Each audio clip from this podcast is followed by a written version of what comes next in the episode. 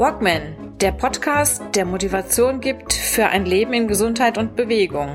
Idee, Konzept und Moderation Ralf Baumgarten. Der Journalist, Trainer und Coach nimmt euch mit auf die Reise runter von der Couch hinein in ein gesundheitsbewusstes Leben in Bewegung.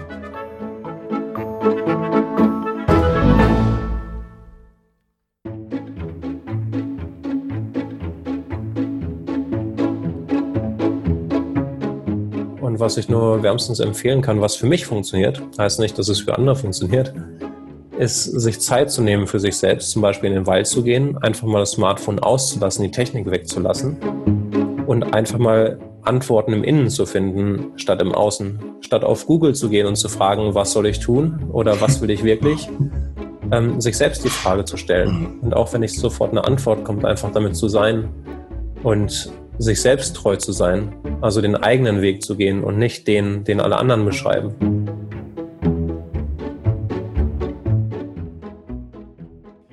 Hallo und willkommen zur 23. Folge meines Walkman Podcastes. Heute mit einem Gast, den ich im Frühjahr letzten Jahres kennenlernen durfte bei einer Ausbildung, die ich damals genossen habe.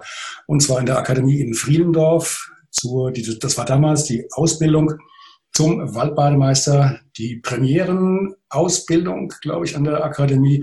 Und mein Ausbilder war damals der Thomas Bröker.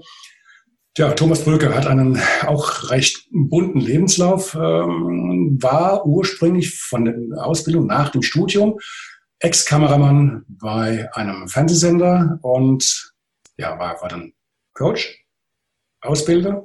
Was noch alles ganz genau? Thomas Bröker, bitte stelle dich da mal ganz kurz vor. Hallo. Hallo Ralf und erstmal herzlichen Dank für die Einladung auch. Freut mich sehr, hier zu sein. Freut mich, dass du die Zeit genommen hast. genau, und ich habe schon viel gemacht in meinem Leben. Auch vieles, was nicht funktioniert hat, vieles, was nicht mehr entsprochen hat, was dann auch mit Schmerz verbunden war und irgendwann der Erkenntnis, dass es nicht meins ist. Und genau, was ich ursprünglich gemacht habe, wie du schon gesagt hast, ich war Kameramann bei der Deutschen Welle, habe Film und Fernsehen studiert, habe dann irgendwann gemerkt, dass dieser, dieser das Stresslevel im Medienbereich doch sehr hoch ist. Kennst du ja, glaube ich, auch mit äh, Journalismus und, und Zeitungsbetrieb. Mhm. Ja, ähm, habe mich dann gefragt, will ich so weitermachen und will ich, ähm, wollte ich nicht. Habe mich selbstständig gemacht, gleich nach meinem Studium mit Imagefilmen und hatte dann einen Burnout mit Anfang 20, weil ich doch letztendlich nur Erwartungen von anderen erfüllt habe und gar nicht geschaut habe, wer bin ich eigentlich und was will ich wirklich standen natürlich auch Ängste dahinter. Darf ich ganz kurz unterbrechen? Ja. Ich meine, ich sehe dich äh, jetzt hier auf dem Bildschirm. Ich weiß ungefähr, wie alt du bist. Darf man das fragen? Wie alt bist du, Thomas? Jetzt gerade 32 jetzt geworden. Stand, Stand 2020. Okay. Stand 2020. Oktober 2020. Ja. Ach was, alles Gute nachträglich. Danke dir. War sogar letzte Woche, glaube ich. Die Zeit vergeht so schnell. Oder vorletzte? Nee, letzte war es, glaube ich. Stimmt, ich habe ja gratuliert. Jetzt fällt mir das ja. ein. Ja. Okay, Mann, oh Mann, Alzheimer. Ähm, mit Anfang, ein, Anfang 2021 ein Burnout ist aber schon relativ früh, oder?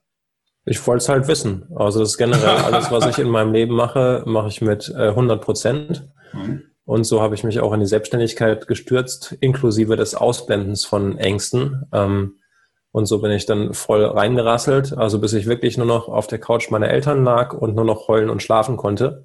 Das war so der Tiefpunkt. Also selbstständig ja. hieß bei dir, du hast das Studium gemacht. Das war was für Studium? Film- und Fernsehwissenschaft oder was war das? Genau, Film und Fernsehen, äh, Film Tontechnik. Ah, also okay. Unterbereich Tontechnik, ja, okay. in Berlin. Das, das, war in Berlin, okay, weil es gab was ähnliches auch in Frankfurt und da hatte ich damals Theater, Film und Fernsehwissenschaften ein paar Semester studiert. Deswegen, das, das äh, war ähnlich wahrscheinlich, ne? Gut, wahrscheinlich auch 20 Jahre früher. Du, mhm. warst, du warst selbstständig bei der Welt, Welt TV oder wie nannte, es, wie nannte sich das? Äh, Deutsche Welle. Deutsche der, Welle. Mhm. Der Fernsehsender. Nee, da war ich nicht selbstständig, sondern das war der einzige Job, den ich in meinem Leben hatte. War ein Studentenjob. Okay. Und da habe ich dann schon gemerkt, das macht mir unglaublich viel Spaß, die Arbeit hinter der Kamera, das Kreative. Aber das Umfeld war halt nicht unbedingt toll. Also mit einer teilweise ähm, Großveranstaltung am Brandenburger Tor, wo wir dann von sehr früh bis sehr, sehr spät waren, also teilweise 14, 16 Stunden Drehtage, ähm, auch mit dem Lärm. Natürlich, wenn man direkt neben der Hauptbühne steht, das ist, ist schon ein bestimmtes Stresslevel. Und dann noch, wenn die Menge dann um zwei Uhr nachts da tanzt, dann zu sechst ähm, da die Kabelkanäle zu öffnen, weil vier Leute die, die tanzenden, besoffenen Menschen weghalten und zwei öffnen den Kabelkanal und einer hat dann ein halbes Kilo, äh, halben Kilometer Kabel in der Hand. Mhm. Solche Erfahrungen waren super. Ähm, zu dem Zeitpunkt hat mir viel Spaß gemacht. Ähm, aber ich habe halt gemerkt, dass dieses Stresslevel, das passt nicht grundsätzlich dauerhaft zu mir. Da, da gehe ich ein und habe mich dann eben selbstständig gemacht. Dachte, dann wird es vielleicht ruhiger. ähm, aber letztendlich hatte ich das Dilemma, dann Filme drehen zu müssen von Unternehmern, die selbst nicht an ihr Produkt glauben oder Hauptsache irgendwas verkaufen. Und dann hieß es, ja, mach das mal, dass das mehr Leute kaufen, so in etwa. Ähm, und das konnte ich nicht ganz mit meinem Herzen vereinbaren und dachte, hatte dieses gefühlte Dilemma, entweder ich mache das, was ich wirklich machen will und sitze unter der Brücke Mhm. So hat sich's angefühlt. Oder ich verkaufe meine Seele und dafür habe ich aber auch ein bisschen Geld auf dem Konto. Also Sie haben dich im Endeffekt beauftragt, dass, Sie das, dass du das zu Ende bringst oder umsetzt, wofür Sie bezahlt worden sind. Nee, ähm, Imagefilme habe ich gedreht. Ne? Das heißt, die wollten einfach gut dastehen, aber es ging nicht um das Thema Authentizität. Haben aber nicht das an das Produkt geglaubt. Vielleicht haben sie sogar teilweise dran geglaubt, aber letztendlich ging es ihnen darum, mehr Geld zu machen, egal ob das jetzt so wirklich 100 Prozent passt für den Kunden oder nicht. Und also es war für mich einfach nicht authentisch. Ich hatte das Gefühl, ich soll was schöner darstellen, als es eigentlich ist. Und das hat mir zutiefst äh, widerstrebt. Du hast damals eine Feststellung für dich getroffen. Du hast ja vorher schon gesagt, beim Burnout, du warst zu Hause, ähm, warst mit den Nerven relativ platt und hast dann festgestellt, dass du hochsensibel bist? Kam das damals oder kam das später? Oder hast du das genau, das kam damals. Also es war so, ähm, ich bin wirklich zusammengebrochen an einem Tag. Es ging gar nichts mehr. Der Körper hat einfach den Stecker gezogen und gesagt, so jetzt reicht's, Freund. Jetzt liegst du erstmal da. Jetzt hören wir mal auf mit dem ganzen Zeug. Und ja, dann lag ich teilweise morgens da, habe drei Stunden an die Decke geschaut. Ich hatte keinen Grund aufzustehen, ähm, außer dass nach drei Stunden die Tapete an der Decke so langweilig wurde, nur weiß, dass ich dachte, ich stehe auf, um einfach einen anderen visuellen Sinneseindruck zu bekommen. Das war meine Motivation. Ähm, also tiefer geht's, glaube ich, nicht. Also ich hatte das Gefühl, das ist wirklich der Tiefpunkt. Tiefer kann ich nicht sinken. Mhm. Und es war aber ein Bewusstsein darüber da. Ich habe gemerkt, wow, das mir geht's richtig schlecht, was kann ich tun? Also dann kam die Frage, was kann ich tun? Wie komme ich da jetzt wieder raus? Und dann habe ich ein Buch über Burnout gelesen und da war dann, stand die Frage, oder es war auch der Titel, nee, irgendwo war die Frage ähm, oder die Antwort, wie kommt man da raus? Findet zu dir selbst zurück. Und dann dachte ich, Moment, was heißt findet zurück? Ich habe das Gefühl, ich habe gar keine Ahnung, wer ich bin. Und ich habe eine riesige Angst, das herauszufinden. Und habe das Gefühl, alles ist okay, solange ich nicht ich bin. Und damit habe ich dann auch verstanden, wo das überhaupt herkam, das Burnout. Und habe auch verstanden, dass das nicht nachhaltig ist, die ganze Zeit gegen mich selbst zu kämpfen und gegen das, was mich wirklich ausmacht. Und Aber so kam die, dann. Diese Erkenntnis musst du ja erstmal kriegen. Ne? Bei den meisten ist es ja. ja so, die haben ihr Burnout und äh, kommen im Endeffekt gar nicht auf den Kern zurück, um mhm. dann auch die, die Ursache zu bekämpfen oder was dagegen zu unternehmen. Ja. Und dann hast du angefangen, hast dich in Richtung Coach ausgebildet oder ausbilden lassen. Das, das, das war schon vorher. Das ist das Spannende. Ähm, ich hatte vorher schon eine Kommunikationstrainer-Ausbildung gemacht und eine Coaching-Ausbildung, was mhm. mir dann auch sehr zugute gekommen ist, als ich selbst im Burnout war, weil ich mir teilweise dann besser, besser selbst helfen konnte. Aber da bin ich eigentlich zum Waldbaden gekommen in meinem Burnout. Ähm, ganz interessante Geschichte. Ich habe mhm. nach ähm, nach Kurmöglichkeiten und Therapiemöglichkeiten geschaut und mhm. hatte das Gefühl, das ist genau das gleiche Spiel, was die mit mir spielen würden, was ich selber mache, nämlich Druck und Vorgaben und wieder reinpassen ins System. Was habe ich gemacht? Ähm, das Einzige, was mir übrig blieb, weil ich bin da zu meinen Eltern zurückgezogen. Da habe ich es nicht ausgehalten, viel drin, auch äh, Elternhaus oder also ich mag meine Eltern sehr, aber es war irgendwie, ich hatte das Gefühl, ich brauche Raum, ich brauche Raum für mich. Was habe ich gemacht? Ich habe mich auf Wiesen gesetzt und in Wälder, weil es war zum Glück noch ähm, Sommer. Also war ich letztendlich vier Monate durchgehend von morgens bis abends am Waldbaden, großen Teil der Zeit, Solo-Waldbaden, nur mit mir alleine, keine Bücher, keine Input. Ähm, teilweise kam der Impuls, was auf dem Smartphone zu googeln. Das war auch noch nicht so verbreitet mit mobilem Internet, sehr, sehr begrenzt. Und so kann ich rückblickend sagen, dass das, was mir wirklich gut getan hat und wo ich angefangen habe, den Kontakt zu mir selbst zu erlernen und das zuzulassen, ähm, ist beim Waldbaden entstanden, durch lange Aufenthalte in der Natur. Wann war das denn ungefähr? Das, das war ja nicht erst im letzten Jahr. Das muss ja doch schon ein paar Tage zurückliegen, oder? Es war 2014, glaube ich, circa. Mhm. 2013, 2015, irgendwie so um den äh, Dreh rum, eins, eins dieser Jahre. Also hättest du damals angefangen mit den ersten Waldbadenausbildungen und nicht 2019, dann wärst du ja der Pionier gewesen in Deutschland, der, der Urvater des Waldbadens. Wahrscheinlich. Das Lustige ist, ich hatte ja gar kein Konzept. Das heißt, ich war ja, ne, mein Verstand war auf der Suche nach einer Lösung, mhm. während ich in der Lösung gebadet habe. Das ist das Faszinierende. Das ist mir erst ich glaube, das war auch bei der ersten, bei der Ausbildung, wo du auch dabei warst, bei der allerersten Waldbadenausbildung, wo mir das überhaupt bewusst geworden ist. Ähm, wo, ne, und ich war mein ganzes Leben viel in der Natur. Ich liebe die Natur. Als ich sieben Jahre in Berlin gewohnt habe, ist das verloren gegangen, weil da musste ich immer eine Stunde fahren, nur um in so ein überlaufenes Stück Grunewald zu fahren. Und da war das dann plötzlich wieder da. Und da habe ich, ja, und das ist so das Paradoxe, ne? Ich saß die ganze Zeit da im Wald oder auf der Wiese und dachte, wie komme ich jetzt aus diesem Burnout raus? Und gleichzeitig hatte ich die ganze Zeit, war ich umgeben von der Lösung. Und es war, ich hätte nur nicht suchen brauchen. Das wusste ich nicht. Und also es war kein bewusstes Reflektieren, dass das jetzt Waldbaden ist. Ich habe einfach nur gemerkt, es tut mir gut, da zu sein. Hier kann ich ich sein. Hier habe ich Raum für mich. Hier rattert alles in mir. Hier kommen Fragen mhm. hoch. Hier kommen Ängste hoch. Aber Sachen werden auch wieder klar und Sachen klären sich. Ja. Mhm. Also du hast zuerst praktisch, du hast das Problem gehabt, hast nach einer Lösung gesucht, bist einfach, um deine Ruhe zu haben in den Wald. Also auch schon mal ganz interessant, dass du dann einfach sagst, ich gehe jetzt nicht irgendwo in den Keller oder schließe mich hier ein im Lesezimmer oder so und äh, stelle mir eine Kanne Kaffee hin. Nein, du bist mit wenigen äh, Habseligkeiten in den Wald, hast dir dann da deine mehrere Monate Auszeit genommen und hast dann festgestellt, holla, jetzt ist mein Weg wieder halbwegs klar oder wie ging es dann weiter? Genau, genau. Und ähm, also tagsüber war ich im Wald. Ne? Also ich habe hab jetzt nicht im Wald übernachtet, ähm, aber tagsüber war ich einfach draußen, von morgens mhm. bis abends und habe diesen Raum genossen und die Stille und einfach das sein zu können. Ich hatte so viel getan vorher, immer tun, tun, tun, tun, leisten, leisten, leisten, leisten. Und dann war plötzlich einfach Raum, um zu sein.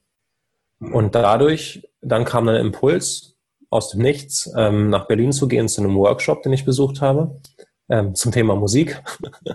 Ganz anderes Thema. Also ich bin recht äh, vielseitig unterwegs, habe viele Themen, die mich faszinieren und interessieren. Und da war ich dann abends durch Zufall auf einer WG-Party von Freunden und die zufällig gerade jemand neuen gesucht haben. Zufällig alles Online-Unternehmer und Coaches. Ähm, das war der reine Think Tank. Und ich hatte das Gefühl, auch wenn ich eigentlich Berlin verlassen wollte, das ist gerade der nächste Schritt. Das ist zwar keine dauerhafte Lösung, aber jetzt geht es erstmal darum, Schritt für Schritt zu gehen. Und zufällig war ich der Einzige, der sich gemeldet hat auf das Inserat, was sehr merkwürdig war, weil eigentlich ähm, es war schon eine recht legendäre WG. Also mhm. ähm, gab es eigentlich keinen Grund, warum es da gerade wenig Anfragen gab. Oder ein anderer, glaube ich, noch. Äh, ich weiß nicht genau.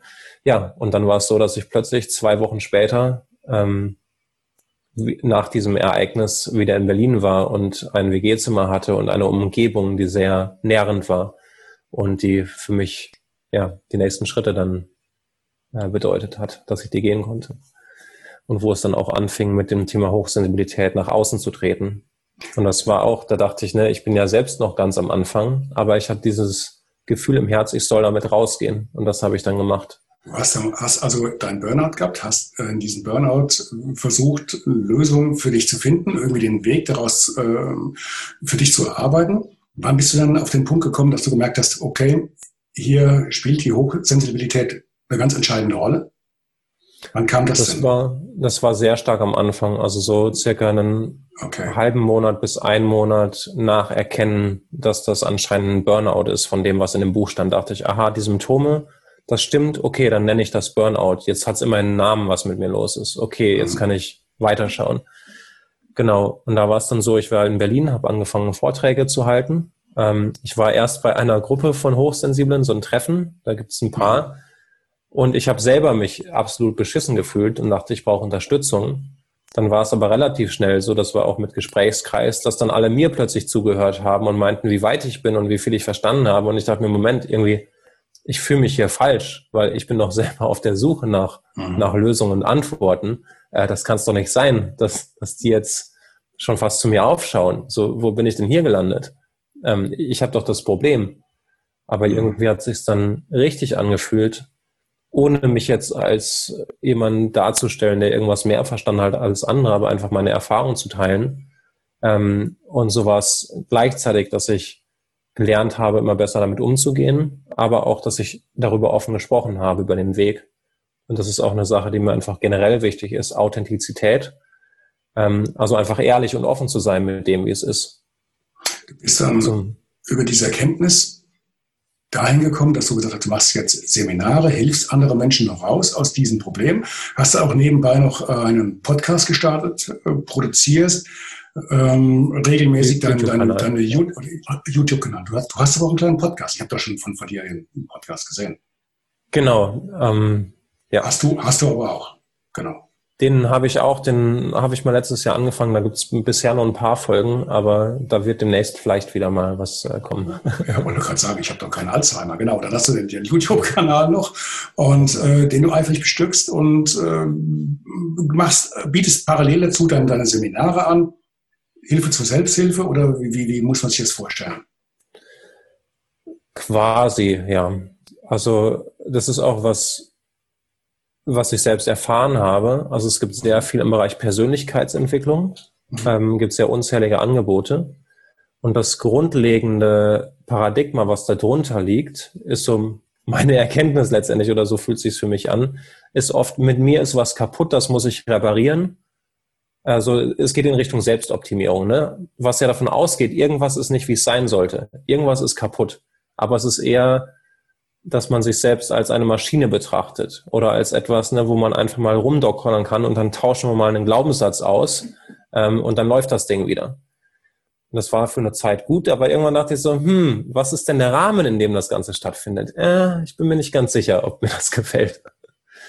Dann bin ich eher in die spirituelle Richtung gekommen, ähm, wo ich auch heilfroh bin, wieder raus zu sein, weil da gibt es dann viel diese Guru-Games, ne, dass irgendjemand vorne steht, ähm, der sonst wie erleuchtet ist oder sonst was verstanden hat und dir erzählt, wie, ja, wie viel Weg du noch vor dir hast. Ähm, dann habe ich das geglaubt und habe gemerkt, dass immer mehr Scham und Selbstzweifel und alles kam und immer mehr Fokus auf alles, was in mir nicht 100% glänzt und strahlt da kann man auch einen Sport draus machen ne? und einfach alles vergessen, wo man auch was erkannt hat und was vielleicht auch anderen helfen kann, weil es ist immer mehr in die Richtung, ähm, was stimmt denn mit mir nicht?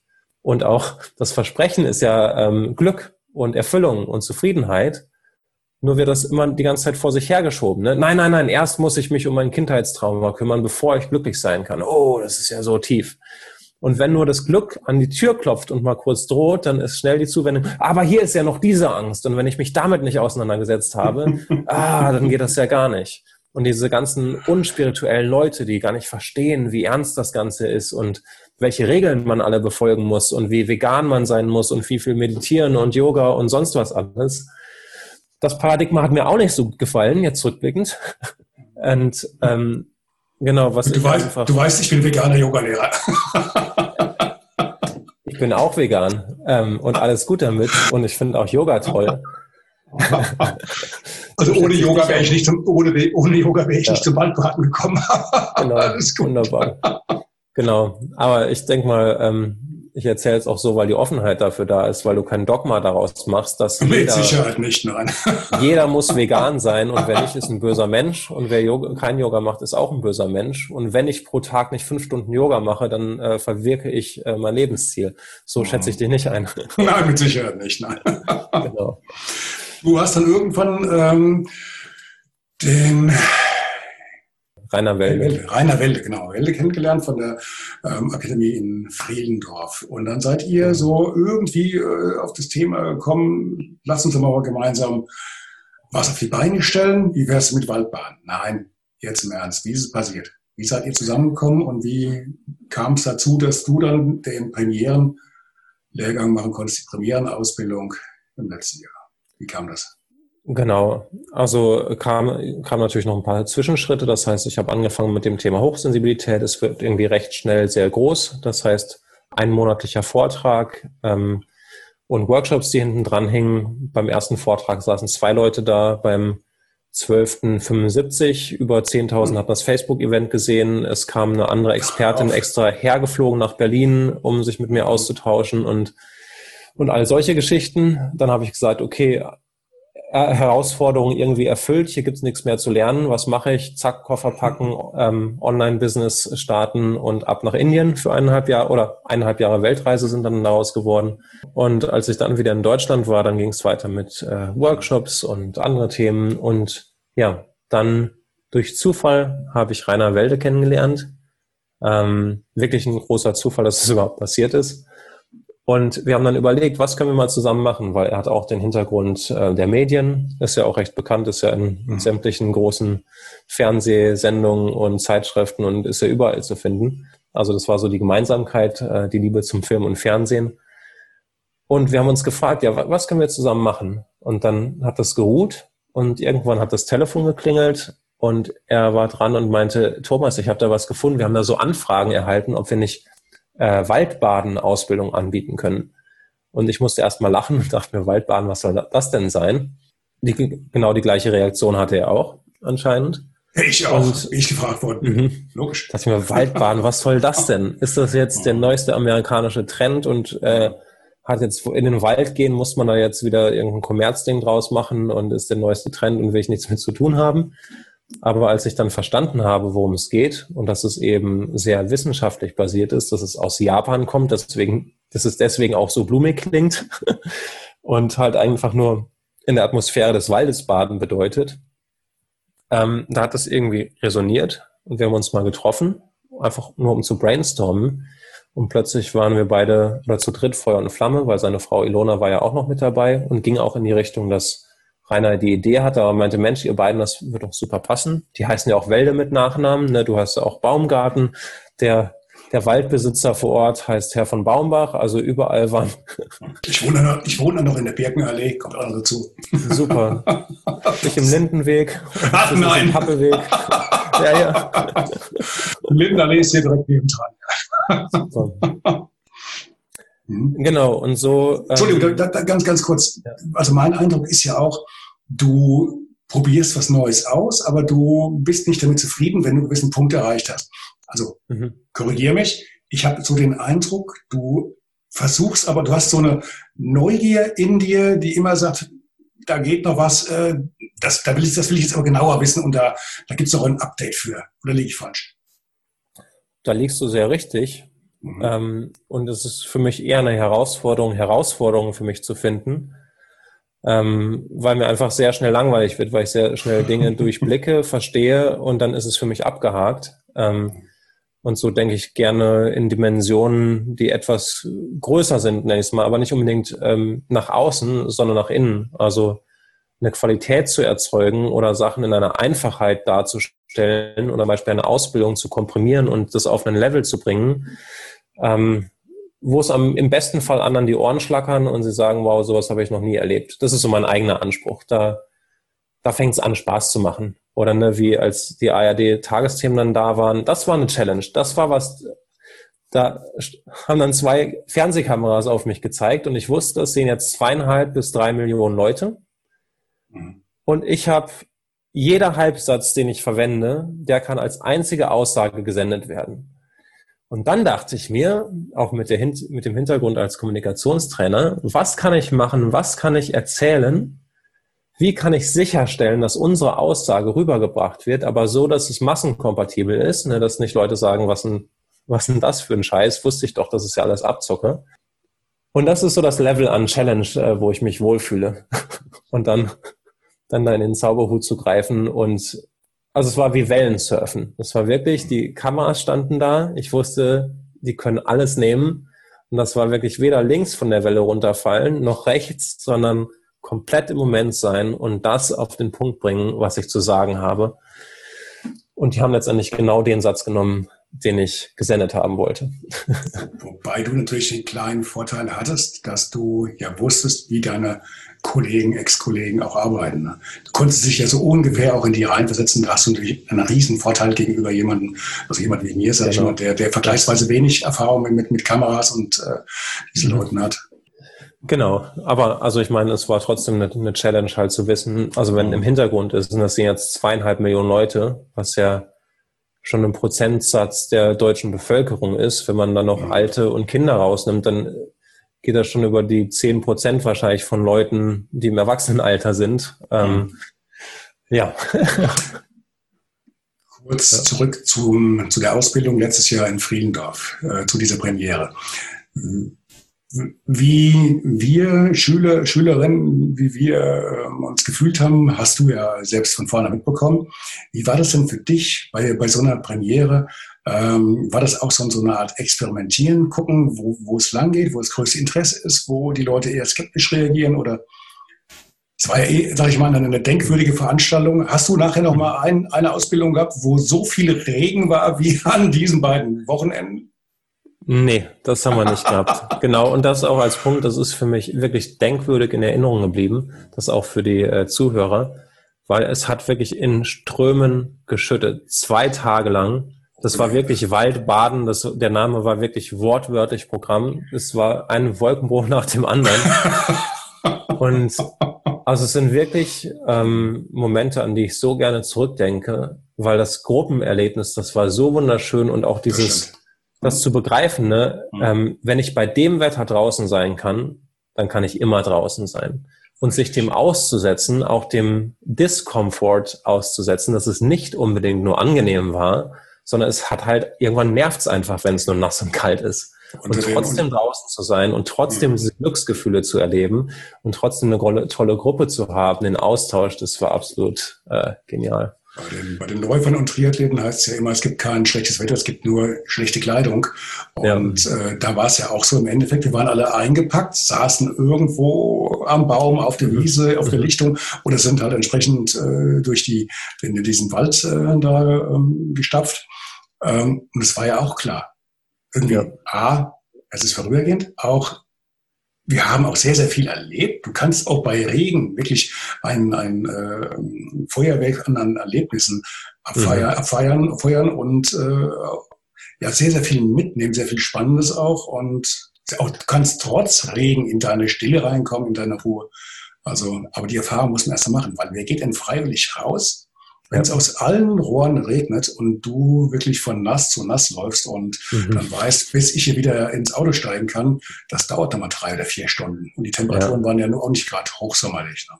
Nee, das war ja Anfang des Jahres, also April. Also es war denkbar frisch. Ich, nicht Oder was Mai? Der, nee, ich glaube, der, der erste war im April, diese ersten mhm. zwei Tage, dieses Vorseminar. Und das Hauptseminar genau. war im Juni. Aber trotzdem genau. war es, es war eisekalt und Dauerregen. Ja, ja, ja. Genau. Aber zu deiner Frage zurück, ähm, ob das ein Experimentieren war oder wie das war. Letztendlich, was ich sagen kann, ist, dass jeder einzelne Schritt bei dieser Ausbildung hat sich einfach zusammengefügt. Also es war einfach Arbeiten im Flow-Zustand. Ich habe sowas auch selten erlebt, zusammen mit Ilona auch das Konzept zu erstellen.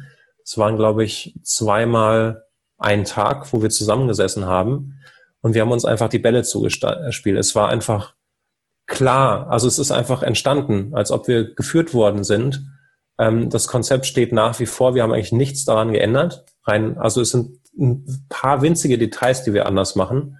Aber das große Ganze, inklusive aller Übungen und den Ablauf, das steht so seitdem. Das hat, hat sich nichts dran geändert. Mhm. Ähm, das heißt, erst dadurch, dass du die Frage gerade gestellt hast, ähm, kam bei mir die Erkenntnis, dass das so rund war von Anfang an. Ich habe das nie hinterfragt. Es hat sich einfach so rund angefühlt. Es war einfach klar, so ist es. Das ist das, wie wir es machen und das wird funktionieren. Und es ist ja auch so, dass Ilona schon 25 Jahre Erfahrung hat im Leiten von Ausbildung. Ich habe ja auch schon äh, tausende Workshops äh, Teilnehmer gehabt ähm, in den Workshops, die ich gegeben habe. Von daher war ein, ein Workshop zu leiten oder Seminar zu leiten jetzt nicht was Neues, sondern nur das Konzept mit Waldbaden und unsere Erfahrungen, die wir beide auch mit dem Wald verbinden, ähm, das weiterzugeben. Was natürlich auch Herausforderungen mit sich bringt. Ja, aber es ist einfach äh, magisch, wie sich das gefügt hat. Also ich habe das einfach. Ich habe so in den letzten, keine Ahnung, sechs, sechs, acht, zehn Jahren auch wirklich einen, ähm, sehr, sehr viele Ausbildungen hinter mich gebracht, weil ich auch immer eine gewisse, sag mal, Neugierde zu, zu, zu einigen Themen hatte, jetzt gerade im Bereich äh, Gesundheit, Bewegung, Fitness, Sport, ähm, Yoga, Waldbaden, Moderation, diese ganzen Themen. Aber was, was wirklich herausragend war, das war definitiv die Gruppe, weil, also wir, das hat, das war harmonisch. Das waren lauter Leute, die sich wahrscheinlich so, wenn sie sich in der Stadt getroffen hätten, vielleicht oder wahrscheinlich nichts miteinander hätten anfangen können. Aber da kam relativ schnell raus, irgendwo, da war ein sehr, sehr starker roter Faden, ein gemeinsamer. Und wir haben auch heute, die meisten von uns, wir haben heute noch Kontakt. Ja, Immer noch. Wir haben eine eigene Facebook-Gruppe, die gibt's noch. Die ist relativ ja. schwach, aber ja. sehr, sehr, sehr intensiv sind wir alle bei, bei, bei WhatsApp in so einer Austauschgruppe und da ist jeden Tag was los. Also bestimmt fünf bis zehn Beiträge jeden Tag. Die alte wow. Gruppe von letzten Jahr. Wirklich. Wow. Sehr, sehr gut. Immer noch sehr, sehr ähm, reichernd und ähm, motivierend auch. Und es ist so schön, das auch zu hören, weil das ist auch ein Punkt, was ich unglaublich wichtig finde, auch in der heutigen Zeit, Menschen und sich auszutauschen. Und nicht das, was immer mehr stattfindet, auch durch Smartphones und Social Media etc., dass es immer mehr eine Entfremdung gibt, mhm. sondern so wie früher am Lagerfeuer zusammenkommen und einfach das Menschsein miteinander teilen. Und auch dieses, ne, wir sind soziale Wesen, wir brauchen soziale Kontakte, dass es uns gut geht, ob wir es wollen oder nicht. Unser Nervensystem wird beruhigt durch soziale Kontakte, durch Austausch. Und es, ähm, ja, gerade jetzt in der Zeit, mhm, äh, wo vielen absolut. Menschen auch der, der, soziale Kontakt fehlt. Aber ja. das mit dem Waldbaden, ähm, ich sag's mal so, wir haben sogar schon, ähm, ich hatte im letzten Jahr mal versucht, so ein kleines Treffen zu organisieren hier in Bad Orb von, von den Leuten aus dem ersten Kurs. Hat dann kurzfristig nicht hingehauen. Aber der eine oder andere von, von denen war schon mal hier gewesen oder wir haben es auch vor, uns nochmal zu treffen. Es wird wahrscheinlich auch mal irgendwann so ein Projekt geben, ähm, weil ich ja mal eine Idee hatte mit so einem kleinen Produkt zum Waldbahn. Ja. Und weißt ja, wir hatten ja auch eine, eine Frau mit dem Kurs, die auch, äh, ich glaube, die, die in vielfältigen Generation hatte die Familie eine, eine Bürstenfabrik Mhm. Das ist kein, kein oh, Name. Ja. Genau. Also da wird es was geben, wird wahrscheinlich jetzt irgendwann so eine eigene Waldbaden- und Wanderbürste geben. Weil das wirklich ja. ein Ziel ist, was du, gerade wenn du Waldbaden machst und auch barfuß durch den, den Wald stapfst, dann brauchst du nach hinten was, womit du den Fuß auch mal ein bisschen gröber sauber kriegst. Und da brauchst du was, was wirklich fest in der Hand liegt und womit du auch ein bisschen schaubern kannst. Ja. Mhm, absolut. das muss ich jetzt gleich rausschneiden, sonst äh, kopiert mir das noch einer. Ach. Gut, das, du bist jetzt mittlerweile beim vierten Kurs gewesen. Den vierten, vierten hast du jetzt, glaube ich, durchgezogen? Nee, es, es waren, glaube ich, schon mehr. Ähm, sechs oder sieben, äh, glaube ich. F fünf, sechs, sieben, irgendwas äh, um den hm. Dreh. Also okay. es wurden dann noch mehr als gedacht. ja. wir, hatten, wir hatten ja in der Zeit kurz vor Corona aber nochmal Kontakt gehabt. Da habe ich bei dir noch ein, auch so, ein, so einen Morgen-Workshop mitgemacht zu einem anderen Thema. Kommt auch aus dem Japanischen, nennt sich Ikigai. Ich habe es vorher noch nie gehört. Vielleicht kannst du da noch mal ganz kurz drauf eingehen. Genau, also Ikigai bedeutet letztendlich wortwörtlich übersetzt ein Grund zu sein mhm. oder a reason for being. Im Englischen klingt es einfach besser übersetzt. Es geht darum, dass es vier Bereiche im eigenen Leben gibt. Und wenn diese Bereiche vorhanden sind, dass wir ein erfülltes Leben führen. Und der erste Punkt ist, tue das, was du liebst. Tue das, worin du gut bist. Das, was die Welt braucht, das ist der dritte. Und wofür du bezahlt werden kannst. Und als ich das erkannt habe, also ich habe das irgendwo gefunden, gefunden habe dieses Schaubild dazu gesehen und es hat einfach Klick gemacht. Ich habe auch noch keine Bücher darüber gelesen, sondern ich habe einfach dieses Schaubild ähm, wo man diese vier Bereiche sieht und diese Überschneidung davon, von den Bereichen. Aus, tue, was du liebst, wo du gut bist, was die Welt braucht und wofür du bezahlt werden kannst. Ich habe damit ein paar Stunden im Wald verbracht und das einfach wirken lassen, diese Information. Ähm, ja, und da hat sich alles für mich entfaltet und auch ein Verständnis von, was ein schönes menschliches Leben ausmacht. Weil wenn diese vier Bereiche da sind in deinem Leben, dann hast du einerseits genug Geld, musst dich darum nicht sorgen. Etwas, was die Welt braucht, heißt, du hast auch einen Sinn. Es hat eine Sinnhaftigkeit. Was du tust, es ist nicht das Gefühl von Leere oder was ich mache, hat eh keinen Sinn, sondern ja, es hat einen Sinn. Es wird gebraucht in der Welt. Dann, worin ich gut bin, das ist auch ganz praktisch, weil sonst ist es sehr frustrierend, wenn man etwas tut, worin man nicht gut ist. Das ist nicht befriedigend. Und was man liebt, ist letztendlich auch ein Teil der Erfüllung. Einfach das zu, muss man gar nicht sagen. Ne? Das ist so selbstverständlich.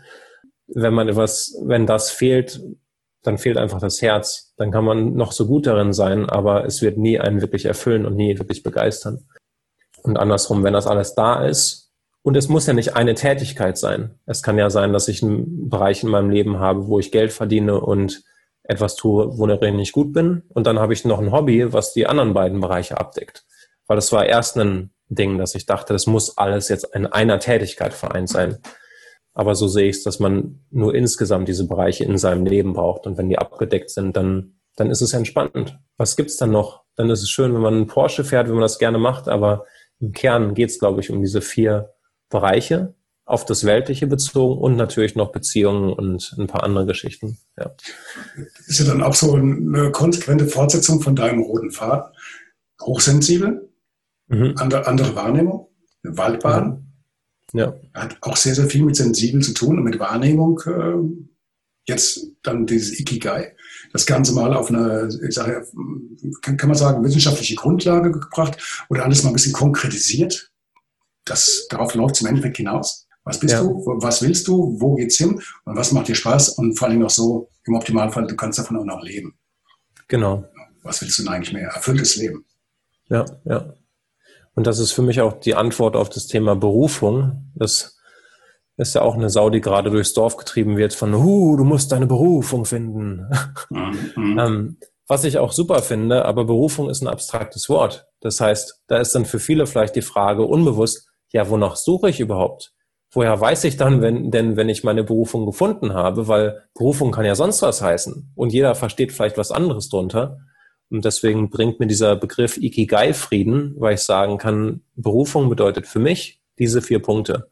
Und das ist so banal runtergebrochen, ne, das kann ein sechsjähriges Kind verstehen. Und man kann auch überprüfen, lebe ich das oder nicht. Ganz einfach. Also ich liebe sehr, sehr, sehr einfache Lösungen statt Komplexität und ja, solchen Sachen. Ja, wobei das Thema Ikigai ja schon, ähm, wenn dich da ein bisschen reinkniest, das ist ja schon sehr umfassend, sehr, sehr, sehr breit eigentlich angelegt. Ne? Ja. Also es entfaltet sich ein Universum, das auf jeden Fall, mhm. aber im Kern ist es einfach. Das finde ich schön daran. Wenn, wenn du am Ziel bist.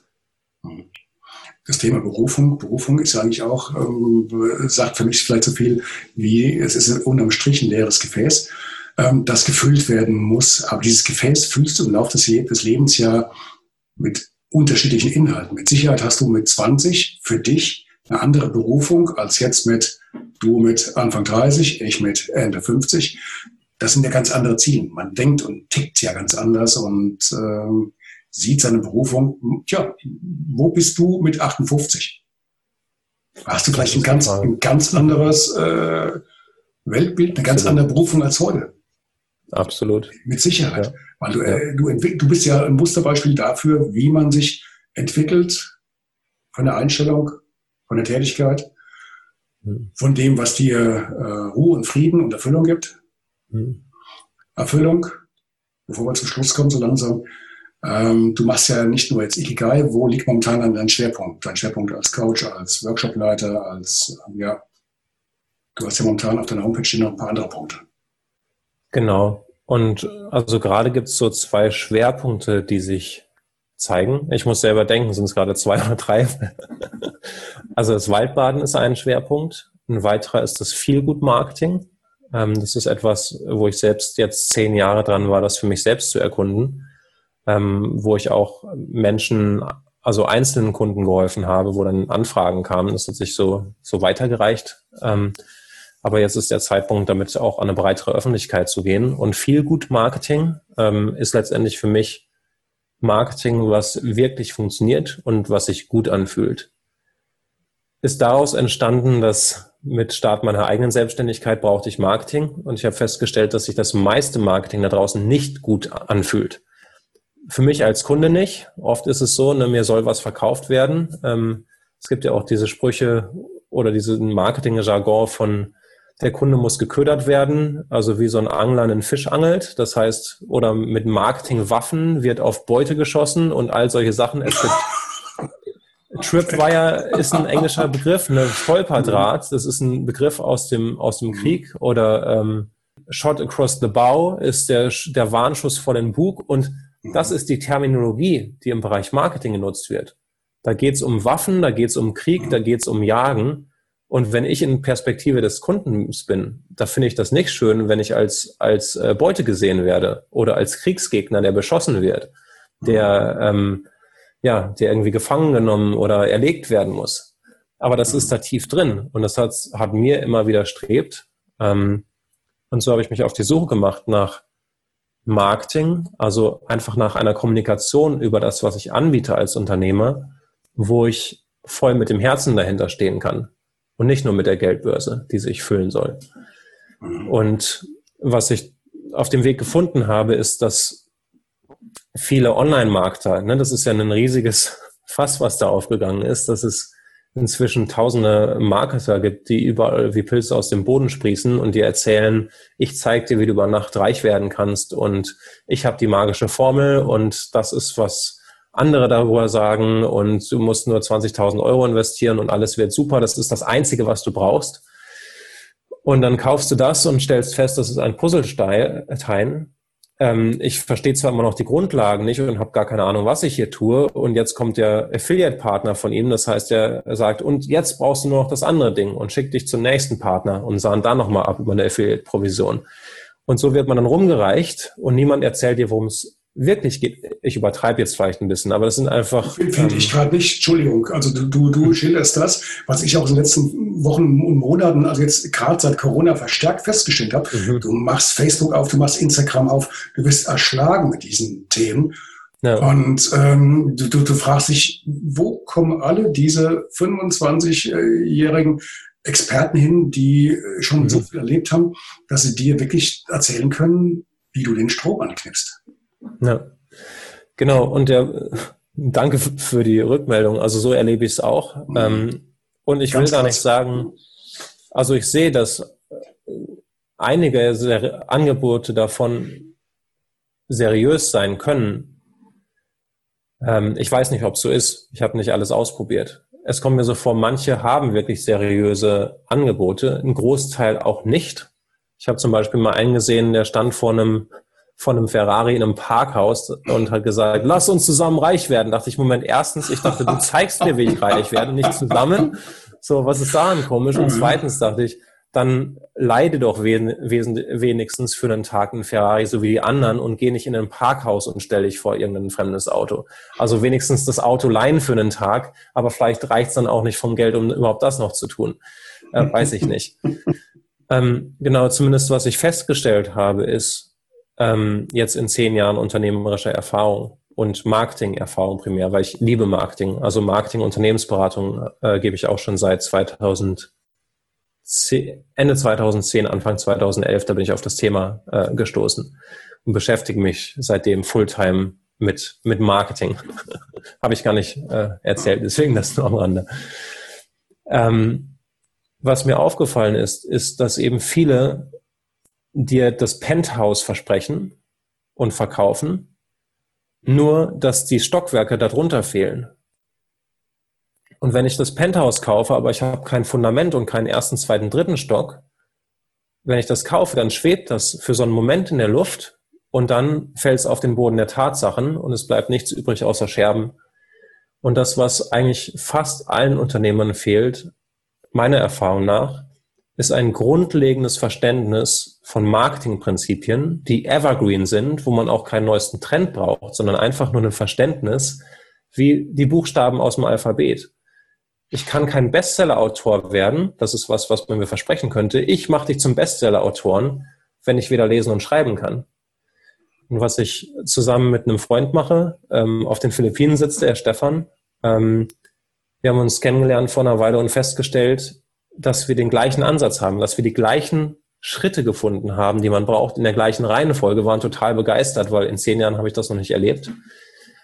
Und ähm, beginnen jetzt Menschen das zu zeigen. Einfach diese grundlegenden ersten sieben Schritte. Und das führt zu einer Freiheit. Das heißt, das führt dazu, dass Marketing immer überflüssiger wird, weil es einfach läuft. Ja, das ist wie wenn du eine Pipeline ähm, baust. Da musst du irgendwann nur noch den Hahn aufdrehen und das äh, Instandhalten der Pipeline ist wesentlich weniger Aufwand, als jeden Tag zum Brunnen zu rennen, um Wasser zu holen. Und das ist das Ziel, ähm, dass wir Marketing letztendlich transzendieren. Also Marketing, was sich selbst überflüssig macht, weil einfach genug Kunden kommen, dass du gar keine Zeit mehr hast, um über Marketing drüber nachzudenken, sondern die, Markt, die Arbeit zu machen, wofür du hier bist und die du liebst. Ähm, und auch zu zeigen, dass Marketing Spaß machen kann. Das ist so ein bisschen so, wie ne, wenn du einen einen Autoschlüssel in der Hand hältst und du weißt, da steht ein Auto vor dir, aber du hast keine Ahnung, was du überhaupt mit dem Schlüssel machst und dass du damit die Tür öffnen kannst und dich dann reinsetzen. Und dann gibt es Leute, die machen das für zehn Jahre im Bereich Marketing. Die versuchen alles Mögliche, aber die wissen gar nicht, was sie tun. Das heißt, das meine ich mit diesen ähm, Methoden, die auch seriös sein können, die beworben werden. Nur sind das oft so Profi-Tools. Und wenn die Grundlagen fehlen, wenn ich nicht weiß, wer ist meine Zielgruppe, was, was ist überhaupt das, was ich anbiete, was ist der Mehrwert für die Kunden, dann brauche ich keine Facebook-Werbung schalten, weil dann verpulver ich nur Geld. Dann brauche ich auch kein Webinar, weil da verpulver ich auch nur Geld. Das heißt, es fängt mit einer Klarheit an, an wen richte ich mich, was biete ich überhaupt an, was liebe ich zu tun, das Ikigai, das ist der erste Schritt, dass das im Mittelpunkt steht, weil wenn das nicht im Mittelpunkt steht, dann brenne ich irgendwann aus. Das zweite, wer sind die Menschen, mit denen ich menschlich einfach zusammenarbeiten möchte. Wer sind meine Lieblingskunden? Wen möchte ich nicht haben? Den schicke ich weg, schicke ich woanders hin. Der dritte Punkt, ähm, wer sind die Nischen? Also wo finde ich diese Menschen in Rudeln, dass ich nicht überall einzeln hingehen muss? Dann der vierte Punkt, denen zuhören. Was wollen die kaufen? Wo kann ich denen helfen? Dann erst Produkte und Angebote zu entwickeln. Und dann geht's weiter zu einer Angebotspyramide zu entwickeln, dass ich nicht mit der Tür ins Haus falle, sondern erstmal aus zum Reinschnuppern gehe. Dann geht's auch dahin, wie kann ich das in eine Botschaft verpacken? Das ist letztendlich die, der, das Ende der Grundlage der ersten sieben Schritte.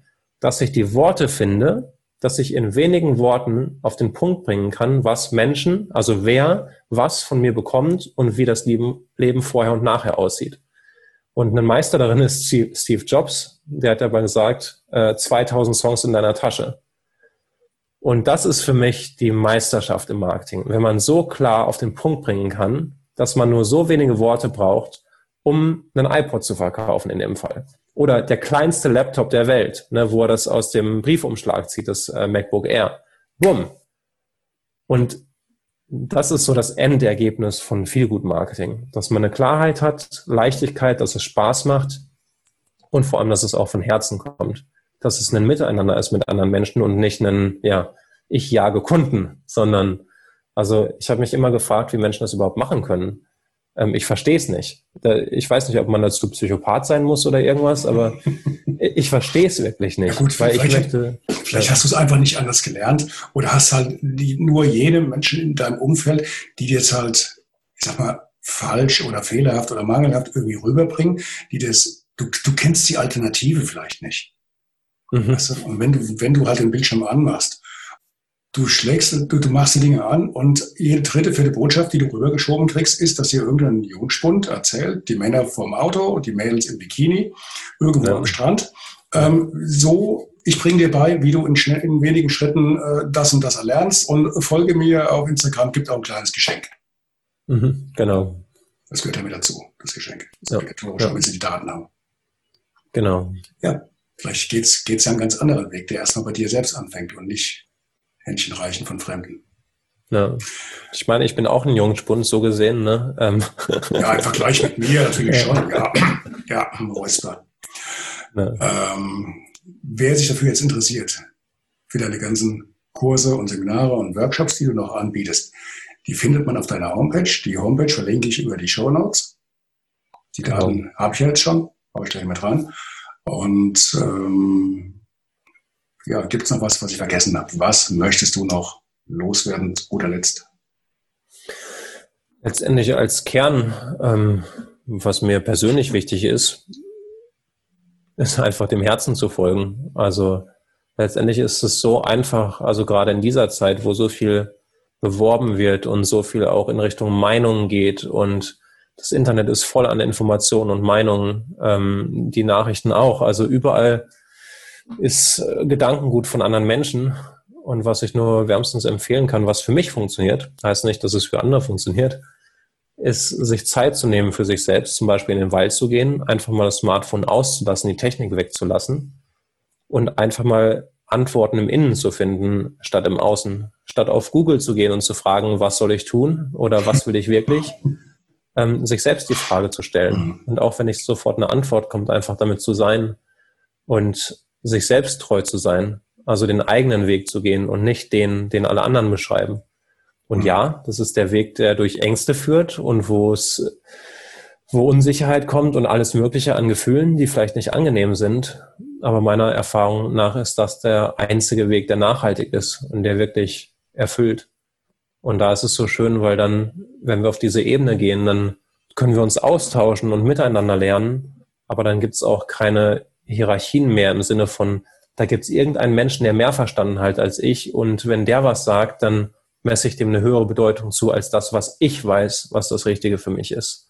Dann mhm. kann ich mich inspirieren lassen, dann kann ich in der Welt wirken und mich einbringen und mich positiv einbringen und, und andere unterstützen und mich genauso unterstützen lassen und authentisch zu sein. Also ich meine, man kann ein großes Arschloch sein, wenn man offen ist, dass man das ist, hey, dann ist kein Problem damit. Man, ne, wenn man andere wissen lässt, so, ich habe heute einen schlechten Tag, oder fange ich damit an, wenn ich sage, ich fühle mich heute beschissen, pass auf, sonst raste ich gleich aus, äh, da ist ein Wunder. Wenn ich damit offen bin, ist alles okay. Es ist nur, dass wenn wir versuchen, irgendwas zu verstecken oder wenn wir nicht ehrlich sind, das erzeugt die Probleme.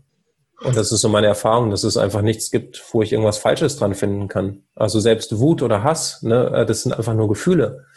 Also klar habe ich eine Präferenz für Frieden und äh, Liebe und schöne Gefühle. Aber das ist eine Qualität, die ich sehe, die, die mir auf jeden Fall teilweise fehlt. Einfach eine Ehrlichkeit, einfach zu sagen, wie es ist ähm, und offen zu sein und oder auch wenn man Unternehmer ist und sagt, ich will einfach nur viel Geld machen. Hey, da ist nichts Verkehrtes mit dran, solange ich das offen kommuniziere. genau, das so vielleicht als, als zwei Punkte. Sehr schönes Schlusswort, genau.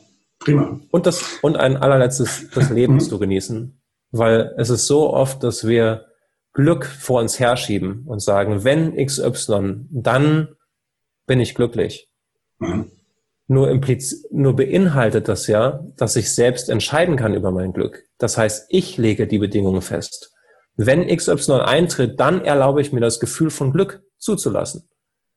Ist die Frage, warum mache ich das? Könnte ich mir vielleicht überlegen, einfach wenn ich existiere, erlaube ich mir glücklich zu sein. Oder da ich existiere, erlaube ich mir das Gefühl von Glück zuzulassen und bin glücklich und das ist grundlos. Und ob dann noch die anderen Sachen auch eintreten oder nicht, das ist dann schön, aber dann ist es kein Must-Have, sondern ein Nice-to-Have. Ich hatte gerade gestern so eine schöne Geschichte gehört von einer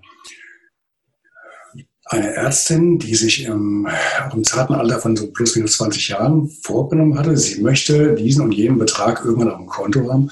Und wenn sie diesen Betrag auf dem Konto hat, dann ähm, hört sie auf zu arbeiten und ist glücklich. Mhm. dann arbeitet sie ihr Leben lang. Jetzt ist die Frau auch so plus minus um die 50. Und jetzt kommt Corona. Und dann mhm. konnte die mit einem Schlag nicht mehr arbeiten. Also nicht mehr so, wie sie es gewohnt war, nur noch auf der Sparflamme. Mhm. Dann hat sie festgestellt, zwangsweise, ich habe eigentlich alles schon, was ich brauche. Ich bin schon lange da und habe es nicht gemerkt. Einfach, weil ich auf ein Ziel hingearbeitet habe, ja. was so irrsinnig war. Ähm, aber mhm. sie hatte alles. Ja. Mhm. ja, absolut. Thomas, ich danke dir für dieses wirklich unterhaltsame und informative Gespräch. Wir sehen uns mit Sicherheit nochmal jetzt im November, glaube ich, beim, beim nächsten Webinar oder so. Und ja, vielleicht mal irgendwann wieder in Friedendorf. Mhm. Ja, herzlichen Dank. Schönes Wochenende. Bleib gesund. Wünsche ich dir auch. Schön, dass du den Podcast machst und das in die Welt bringst. ja, das ist so ein Punkt, macht mir auch Riesenspaß, wirklich. Also muss ich sagen, doch ganz neuer roter Faden. Wie schön. Ähm, ja, mhm. herzlichen Dank. Danke auch. Ciao, ciao. Tschüss. Ciao, ciao.